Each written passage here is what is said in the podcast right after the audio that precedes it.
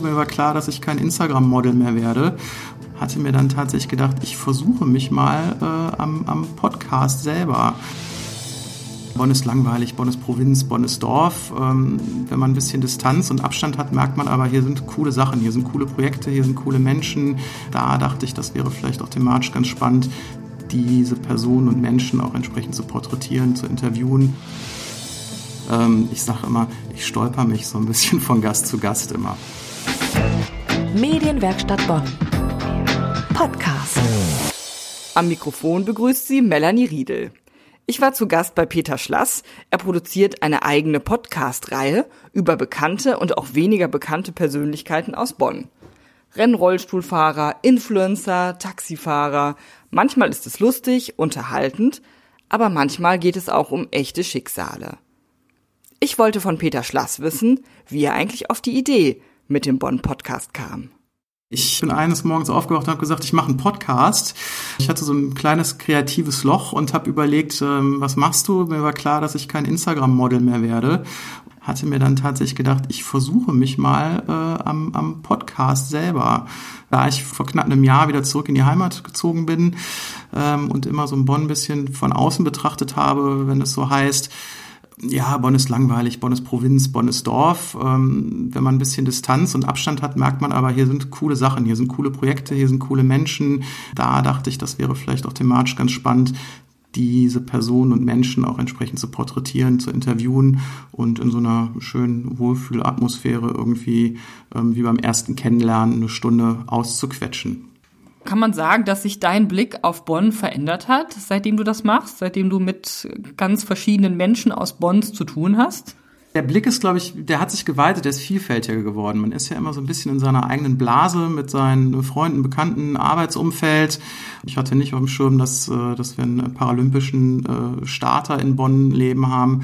Mir äh, sagen dann auch meine Interviewgäste, hey, guck doch mal links, rechts, ich kenne da auch jemanden und so erweitert sich so ein bisschen der Kreis und man sieht, ähm, es geht ja noch mehr in dieser Stadt, als man ursprünglich gedacht hat, was man eigentlich porträtieren wollte. Hast du denn auch mittlerweile so eine Art Methode entwickelt, wie du auf Themen kommst, wie du deine Themen recherchieren kannst? Ich bin ja zum Glück nicht in dem äh, Produktionsdruck eines professionellen Medienschaffenden, der jetzt irgendwie einmal die Woche abliefern muss. Man guckt irgendwie WDR Lokalzeit, man steuert im Generalanzeiger auch mal über Dinge. Ähm, ich sage immer, ich stolper mich so ein bisschen von Gast zu Gast immer. Wenn du mal so Revue passieren lässt, äh, welche Gäste du seit August, seit du das ja machst, bisher so interviewt hast. Was war denn da ein Gast, wo du sagen würdest, das hat dich besonders berührt?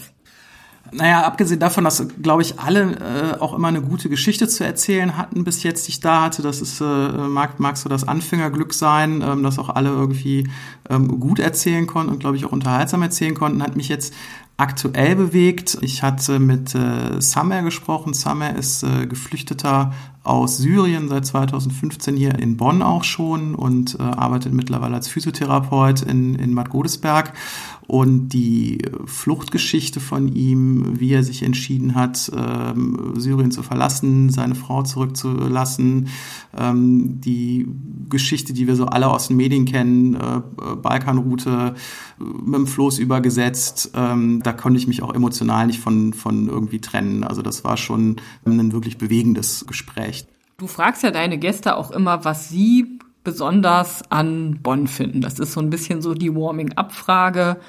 Fragst dann auch, was ist das Besondere an Bonn, was Bonn zum Beispiel von Tokio, New York City oder Rio unterscheidet? Was würdest du denn jetzt sagen, wo du auch wieder zurückgekehrt bist? Ach, ich hätte mir, fast denken können, dass das irgendwann kommt, dass mir die Frage zurückgespielt wird.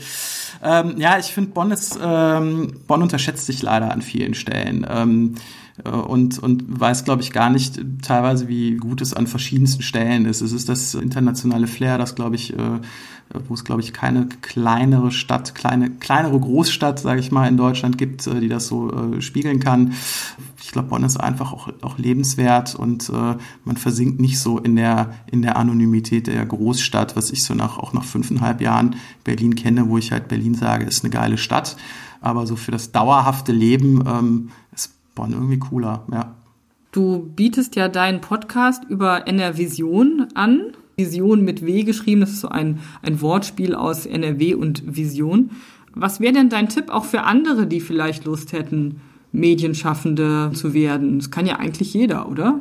Ja, jeder, der Lust hat und sich das, also man muss es sich zutrauen. Also ich glaube, das kann jeder, der möchte. Ähm ich glaube, die Einstiegshürde ist auch die relativ günstige Technik, die demokratisiert natürlich die Audioproduktion oder auch gute, gute Videoaufzeichnungen machen kann. Und das hat sich jetzt auch in der Audioproduktion natürlich fortgesetzt. Man braucht jetzt nicht mehr irgendwie ein 500 oder 1000 Euro teures Mikrofon, um irgendwie zu, zu starten und einen guten Sound zu produzieren. Also wer, wer Lust hat, ich glaube, einfach mal überlegen, was will man überhaupt machen ähm, und dann starten. Das war ein Gespräch mit dem Bonner Medienschaffenden Peter Schlass. Mein Name ist Melanie Riedel und Sie hören den Podcast aus der Medienwerkstatt Bonn. Medienwerkstatt Bonn. Mehr Beiträge auf medienwerkstattbonn.de.